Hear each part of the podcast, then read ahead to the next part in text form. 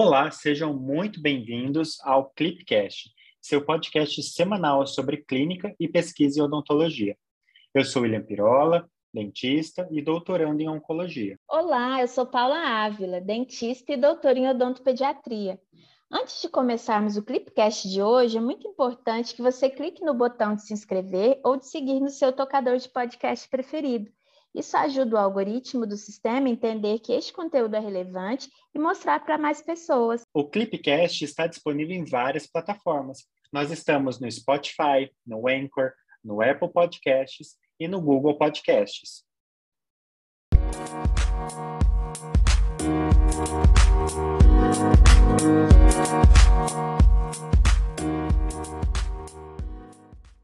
William, quem que é a nossa convidada de hoje? Conta pra gente. Fala, a nossa convidada de hoje é a professora doutora Thais Uenoyama Desenho.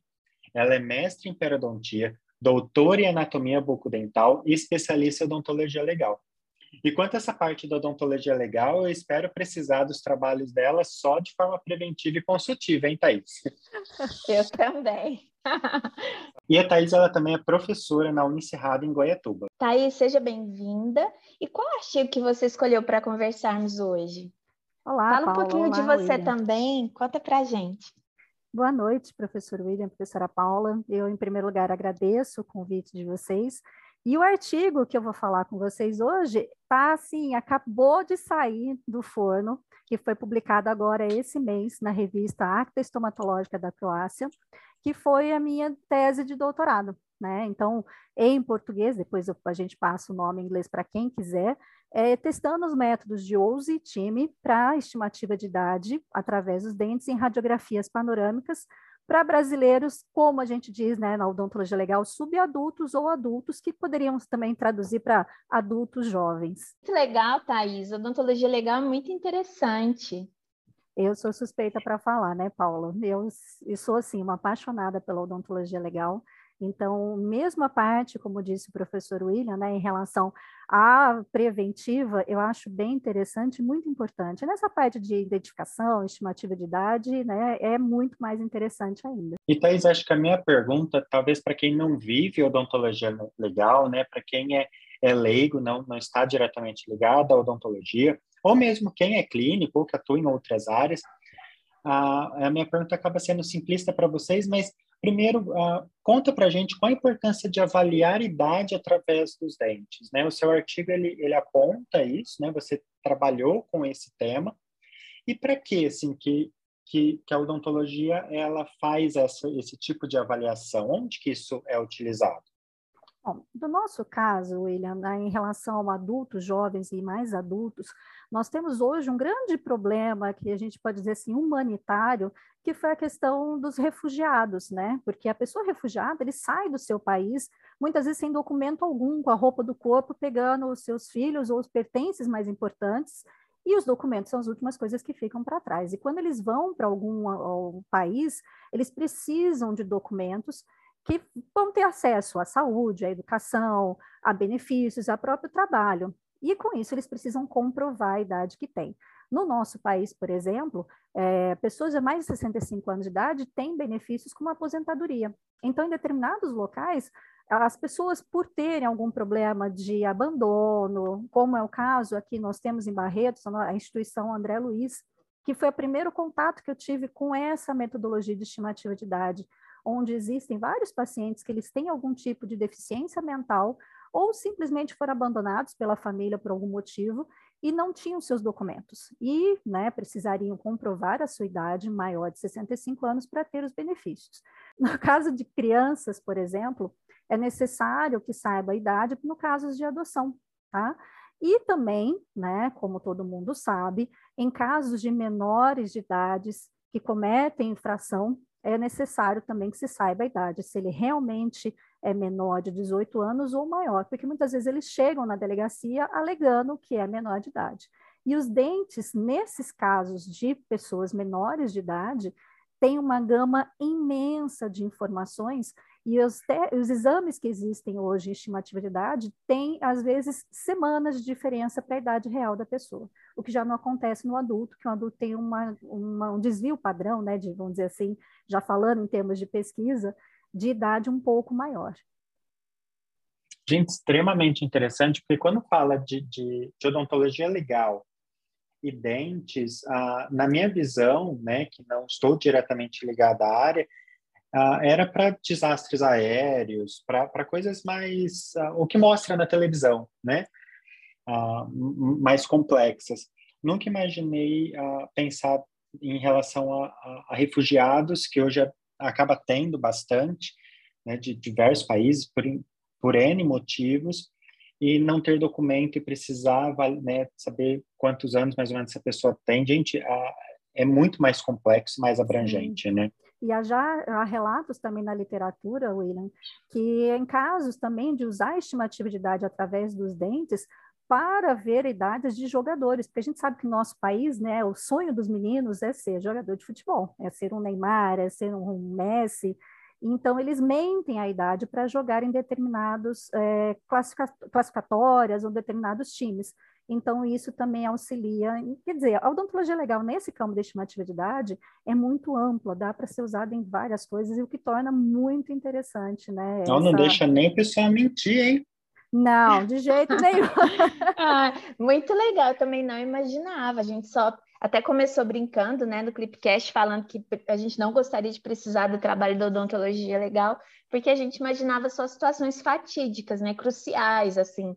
E eu não sabia dessa aplicabilidade, o quanto que a odontologia é rica, né? Assim, às vezes a gente fica focado dentro da nossa caixinha, né, dentro da especialidade que a gente atua.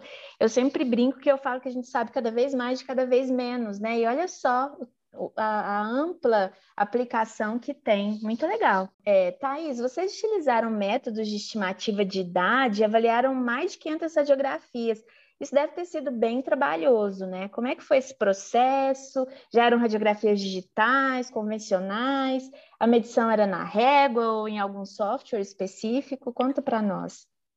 Paula, foi muito trabalhoso, sim. De início, né, seriam amostras de radiografias panorâmicas e tomografias. Como a nossa faixa etária né, de, da amostral, que era de 15 até 70 anos, a gente sabe que a nossa população brasileira, e você na odontopediatria sabe mais ainda, que tem um CPOD ainda muito grande dentro do nosso país. Então, quando chegava na faixa dos 30, 40 anos, o método solicitava pré-molares inferiores, né, os quatro rígidos. Aí, quando vai chegando mais, mais tarde, 30, 40, 50 anos, isso era quase impossível. Então, o tamanho das tomografias, né, da amostra de tomografia que nós tínhamos, não foi suficiente para ter o número de 500. Nós faríamos 500 tomografias e 500 radiografias panorâmicas. Nós tínhamos um total de 2 mil é, tomografias, tá? que eram de uma clínica é, radiológica de Ribeirão Preto, que a, eles cederam né, o espaço para que nós pegássemos todos os exames que eram feitos corriqueiramente na clínica e analisássemos. Dentro das radiografias panorâmicas, para chegar nesse número de 500, Paula, nós tivemos eu não, eu assim, tinha uma, uma amostra de 10 mil radiografias panorâmicas e eu vou te falar a verdade que eu não lembro nem quantas radiografias panorâmicas eu analisei. É, foi muito trabalhoso, porque para a gente conseguir chegar nesse número foram dias e dias sentada na frente do computador, já respondendo sua pergunta, sim, foram radiografias digitais que essa clínica já fazia, e analisando parâmetros para saber se estava incluso ou não no nosso trabalho, porque, como eu disse, quatro premolares rígidos inferiores, de 40 anos para frente, foi muito difícil de conseguir. Tá? Deu muito trabalho, sim. É, e você trabalhou, Thaís, com, com as radiografias, né? Você não trabalhou diretamente com o paciente, né, na, na cadeira, digamos, mas você tinha muitas informações do, do paciente ali na radiografia e aí, como que foi ah, esse processo de, de conseguir autorização para utilizar essas radiografias?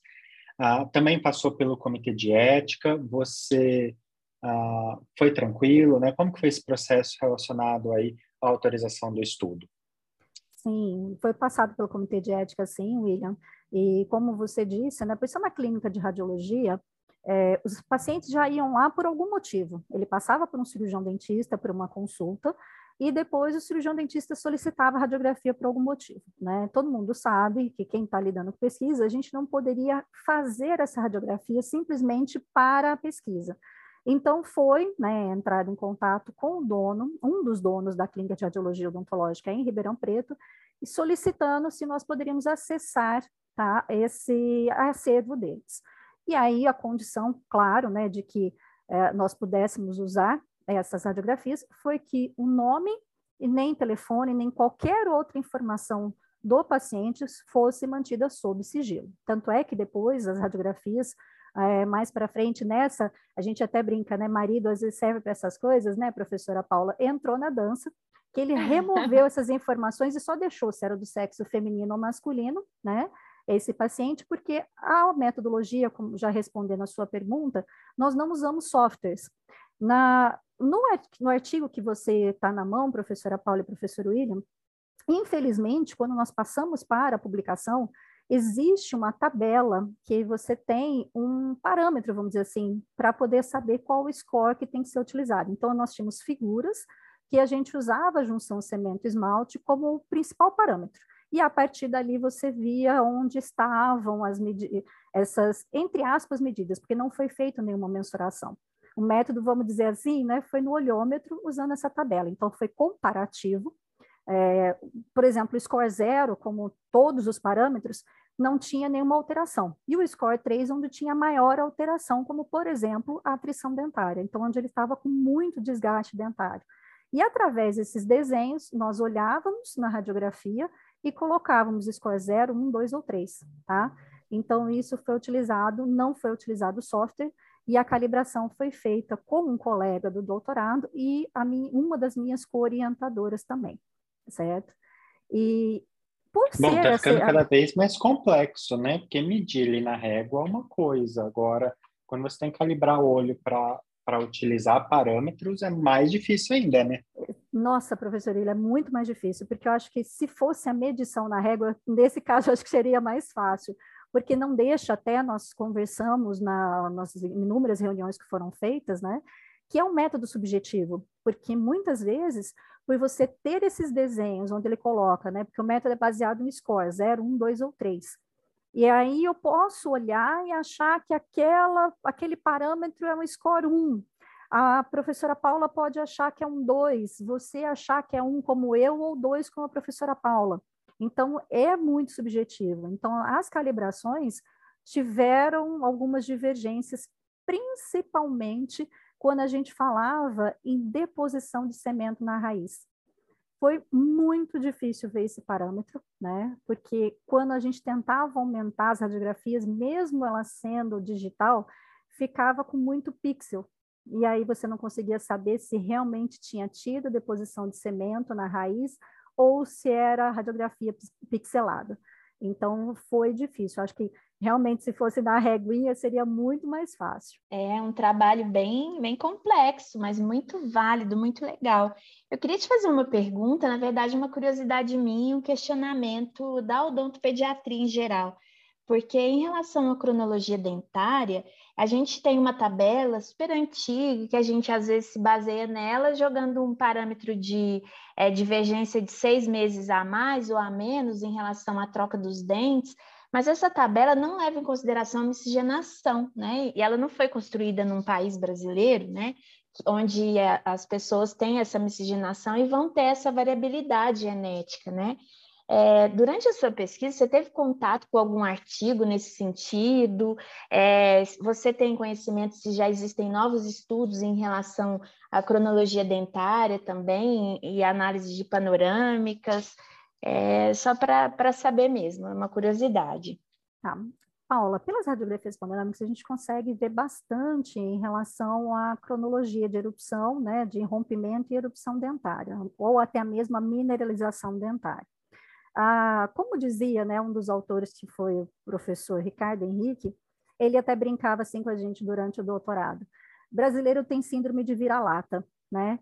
E então, uhum. normalmente, eu sei que, por exemplo, na ortodontia, às vezes na odontopediatria, é usado o estágio de mineralização de mola. Né? No Brasil, nós temos Sim. três autores que fizeram esse estágio de erupção e mineralização dentária, que depois, no final das contas, para nós, em odontologia legal, foi juntado, vamos dizer assim, né, acrescido os três métodos, e ele ficou validado para brasileiros. Porém, ele não é muito utilizado internacionalmente, porque, como dizia o professor Ricardo, por ele não ter sido publicado lá fora, ele não, não é válido. Mas aqui no Brasil a gente usa muito, que é o método de Nicodemos, Moraes e Médici. Tá? Então, ele é feito por brasileiros, para brasileiros, e ele dá muito certo. Nesse caso desse artigo, como você disse, o Brasil é muito miscigenado, muito, muito, muito miscigenado, e nessa relação de é, estimativa de idade, ou mesmo da antropologia forense, se torna muito difícil trabalhar a odontologia legal. Tanto é que o nosso artigo, a, a tese de doutorado, foi justamente testar essas duas metodologias, porque elas originalmente foram feitas na Alemanha e testados com população alemã. Então, a gente queria saber se na nossa população brasileira daria certo. Tá?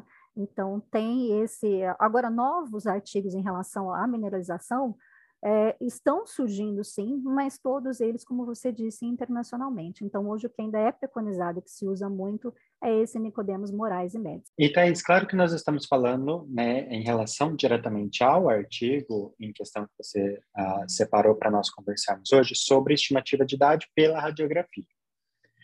Porém, uh, fazendo um, um paralelo em relação a isso, a radiografia ela é uma documentação aí de extrema importância né? E, e, quando a gente fala de documentação, nós temos mais uma série de outras questões, não só o exame de imagem, mas ah, exames laboratoriais, a própria anamnese, que deve ser ah, completa e assinada pelo dentista pelo paciente ou pelo, por responsáveis. Ah, então, fazendo esse, esse paralelo, esse gancho em relação a essa documentação, não só para identificação de idades, mas para identificações também em caso, em outros casos, como em tragédias, né, que que às vezes precisa eh, fazer identificação de corpos e aí precisa ir até o dentista para pegar essa documentação para comparação. Uh, comenta um pouquinho para a gente sobre essa atuação da odontologia legal, uh, quanto à importância do, do, dentista manter não só uma fichinha simples, mas uma documentação mais completa possível dos pacientes em questão da parte legal. Bom, William, como você começou a nossa conversa, né? Você disse que não queria usar os meus serviços a não ser de forma consultiva, né? Então, eu sempre falo isso para os meus alunos, que o prontuário é a base, é a chave de tudo. Que um prontuário bem feito pode servir como prova num processo judicial, onde o paciente vai te processar por, um, de repente, um procedimento que você não fez. Nessa situação que nós estamos de pandemia, a gente sempre brinca, né, Paula, William, a gente não lembra que nós, que nós comemos na semana passada. Se eu perguntar para você o que você comeu na segunda-feira, na hora do almoço da semana passada, você não vai lembrar. Imagina aquele paciente que às vezes passa por vários dentistas, ele não vai lembrar quem fez um determinado procedimento, ou se né, foi feito ou não. Ah, foi o dente 36? Nós sabemos qual é o dente 36, ele não sabe, ele vai falar que foi o 37 que você mexeu e assim por diante. Então, a documentação, o primeiro passo é para evitar processo e te proteger, tá? se caso haver o processo, o que você fez, o que você deixou de fazer, se o paciente já chegou desse jeito no seu consultório, enfim. Dentro da identificação, como a gente está conversando, é, a odontologia legal, ele é um método que a gente chama primário de identificação, preconizado pela Interpol. Primeiro método é as impressões digitais. Você conseguiu fazer identificação para uma pessoa pela impressão digital, ok, está feito que é um método preconizado universalmente.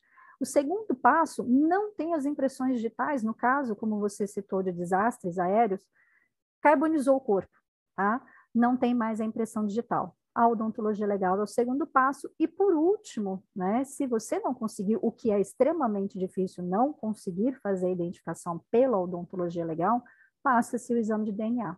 Então, todos esses métodos são comparativos.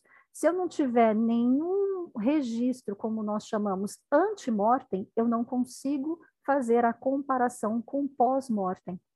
Então, se não tiver um bom prontuário com tudo isso registrado, você não consegue se defender de um processo e muito menos ajudar uma família no momento de angústia, de desespero para saber se aquele parente, aquele ente querido estava ou não naquele avião que caiu ou como nós tivemos recentemente no Brasil, né, a, a queda da barragem em Brumadinho, tá?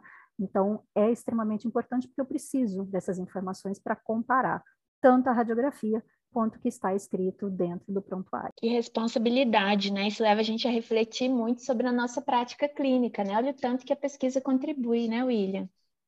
Sim, e cada vez mais a odontologia não está ali entre as quatro paredes do consultório, né? Ah, é a gente precisa ampliar muito ah, o nosso o nosso quadradinho ali. Ah, e, e é, eu gosto de conversar sobre essa questão de documentação. A Thais, inclusive, é uma parceira, tudo que, que eu invento e eu convido ela, ela, ela topa. É, quando, quando iniciou, quando iniciou, infelizmente, a, a pandemia e, e, e, nós iniciamos em processo de, de live, todo mundo em casa, sem e querendo produzir alguma coisa ou querendo assistir, querendo estudar, eu fiz algumas lives e uma delas, a primeira, inclusive, foi com a Thais, né, para conversar sobre essa importância sobre, sobre, diagnóstico, não, perdão, sobre documentação, né? Eu falei um pouquinho sobre o processo de diagnósticos e toda essa, essa documentação para manter um consultório mais, uh, mais tranquilo em relação a, a, a possíveis ah, não só processos, né? A gente fala de, de processo, acaba chamando um pouco mais atenção, mas como esse caso de, de Brumadinho que a Thaís comentou, ou mesmo desastres aéreos, ou qualquer outro tipo, acaba sendo importante ter uma documentação completa para isso também. Né? Exatamente. Eu até falo, William, porque assim, eu fui para a odontologia legal justamente por esse dinamismo, né? Antes de eu entrar na parte acadêmica, é, meu sonho era ser um CSI no Brasil, era ser perita criminal, porque é justamente esse, esse, dinamismo de você não ficar dentro de um consultório, e eu brincava sempre, eu não quero ficar vendo só a parede, sem saber se está chovendo, se está quente, se está sol, se está noite, eu quero sair a campo, né? Porque você tem uma gama muito grande de possibilidades dentro da odontologia legal. E na parte acadêmica, isso também foi possibilidade, porque a gente pode fazer inúmeras pesquisas também dentro da área acadêmica, né? Então, isso é muito interessante. Sim. A área acadêmica, o que menos tem é ficar parado, né? Nossa, cada dia, mesmo quando a gente está em clínica, né? Você sabe tanto quanto eu, quando nós estamos clínica integrada, é cada, cada box é um flash, cada box é uma novidade, então a gente nunca está parado. Então, esse dinamismo eu sempre gostei muito, né? E aí, falando em relação à amizade, né, Paulo? Eu sempre brinco com ele, eu falo assim, tamo junto, precisar de contar comigo, eu tô, é. eu tô, tô é. topando, né? A gente tem que está é, se ajudando, não tem jeito, né? Muito legal, eu Sim. gosto muito de usar nos meus posts a hashtag A Vida Pede Movimento, mas na verdade é porque a odontologia pede movimento, né? E é muito Exato. legal a gente levar essa comunicação às pessoas e mostrar o dinamismo que a odontologia tem, a importância que ela tem, até no sentido do profissional se valorizar e também fazer as coisas direitinho, né? Do jeito que elas precisam ser feitas, para, num caso de uma circunstância, poder estar tá documentado, ter o respaldo, tudo direitinho. É, porque o que a gente tem que levar em consideração é que a, odontologia não é uma especialidade separada, como você falou, odontopediatria é separada de qualquer outra coisa. Não, a gente precisa de anatomia, a gente precisa de radiologia, é. de fisiologia.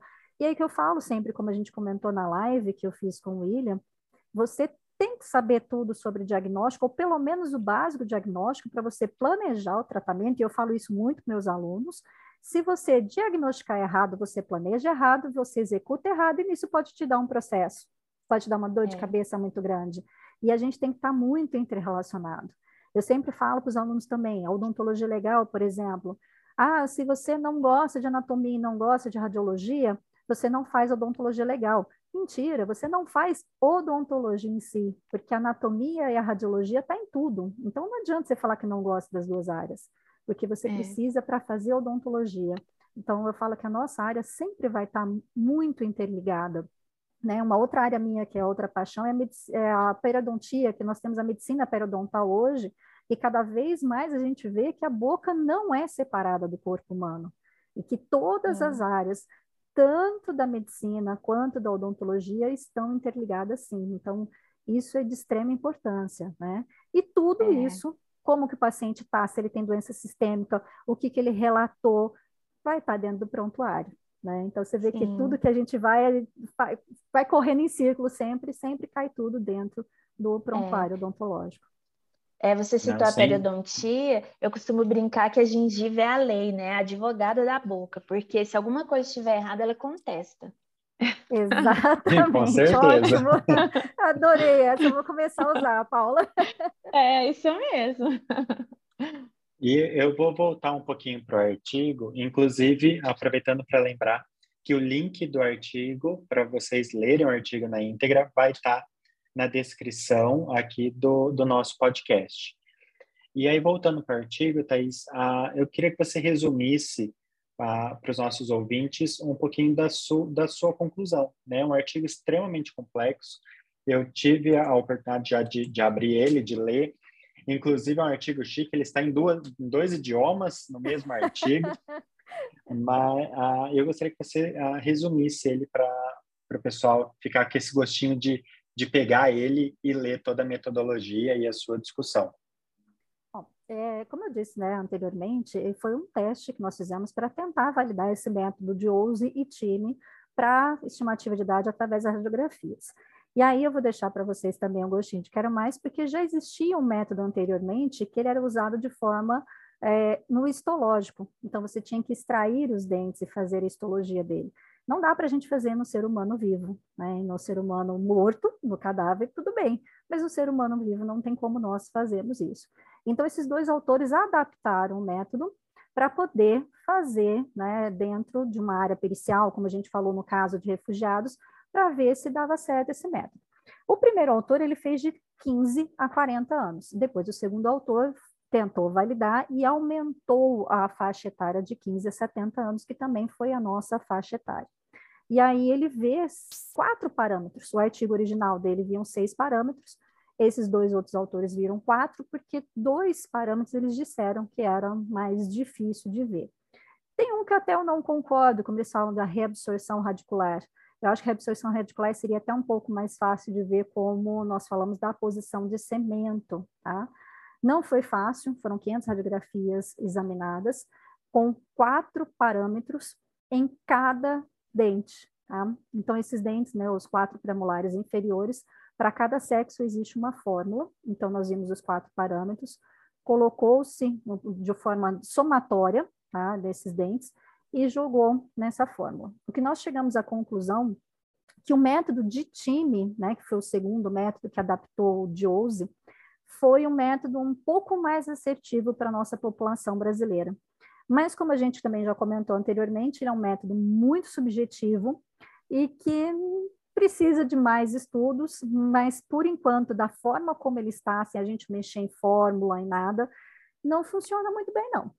Tá? A gente precisa ter um pouco mais de estudos, porque o coeficiente de determinação dessa aplicação das fórmulas para a idade real do paciente, ele é bem baixo. O assunto é tão interessante que a gente acabou te fazendo, fazendo um monte de pergunta, né, diferente do, do artigo, mas muito legal. É, como eu disse, eu sou suspeita, né, odontologia legal, acho que dá para a gente ficar muito, muito tempo aqui conversando sobre tudo, né, então é bem interessante, é uma área bem ampla, e que, é, ao, ao, contrário né, do que o pessoal fala, não é odontologia chata, porque a gente sempre brinca, Paula, e o William, que o odontologista, muitas vezes ele é o chato da odontologia. Não pode isso, não pode aquilo, né? Mas tem muita coisa legal. E como eu disse, Mas eu, eu sou apaixonada tenho... pela área, né? Então eu, eu, já fico, tenho... eu sou suspeita. Sim, a gente já tem um outro artigo seu aqui, a gente já está querendo te convidar para um próximo Clipcast, né, William? Sim, sem dúvida. O convite agora vai ser online aqui.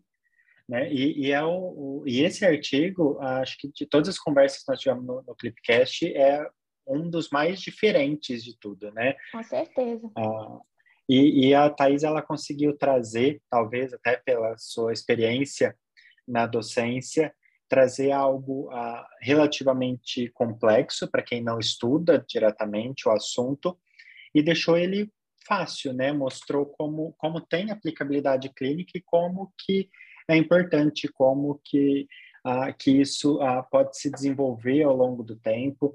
Então, muito obrigado, Thais, pela sua participação e fica o convite para nós discutirmos um outro, um outro artigo que eu já tenho aqui que fala também de estimativa de idade, né? É, uma linha de pesquisa que eu tentei traçar dentro da odontologia legal, né?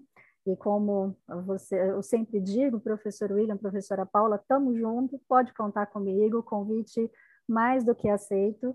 E aí nós marcamos, né, a hora que vocês quiserem, a gente sempre bate papo sobre o outro artigo ou qualquer outra coisa que vocês quiserem dentro da área da odontologia legal ou mesmo da periodontia. A Aí gente a Thaís, vai esperar. Ela tem, a Thaís tem também, está traçando uma linha muito interessante na periodontia com, com TCC de alunos na faculdade, né, fazendo um, uns trabalhos bem legais na pério também, viu? Muito bom, muito legal. Periodontia é importante. Com, com certeza. É, ainda mais agora em tempos de facetas. É, a periodontia é a base de tudo, né? Com certeza. Muito Bom, obrigada, muito... Vitais, pela sua presença. Eu que agradeço o convite. Obrigada e boa noite para vocês. Obrigado, Thaís, pela, pela presença, pela participação. Tirou aí um tempo uh, para conversar conosco. Eu sei que está corrido, mas uh, parou aqui para conversar conosco no Clipcast. Muito obrigado a todos vocês que assistiram o nosso episódio até aqui. E, Thaís, para quem quiser conversar com você sobre odontologia legal, sobre periodontia, sobre docência, onde que te encontra? Você pode encontrar no Instagram, arroba Uenoyama. Depois também o professor William coloca o, o sobrenome aí, que é um pouquinho mais difícil, ou por e-mail, thaisdesen.yahoo.com.br. É, depois eu coloco aqui na, no, na descrição as redes sociais e vou deixar também, claro, né, o link para o artigo na íntegra para que todos possam ler, possam acompanhar esse tema que foi a nosso, nossa conversa aqui no Clipcast de hoje. Um abraço a todos e quarta-feira tem mais. Muito obrigado e até quarta. Thank you.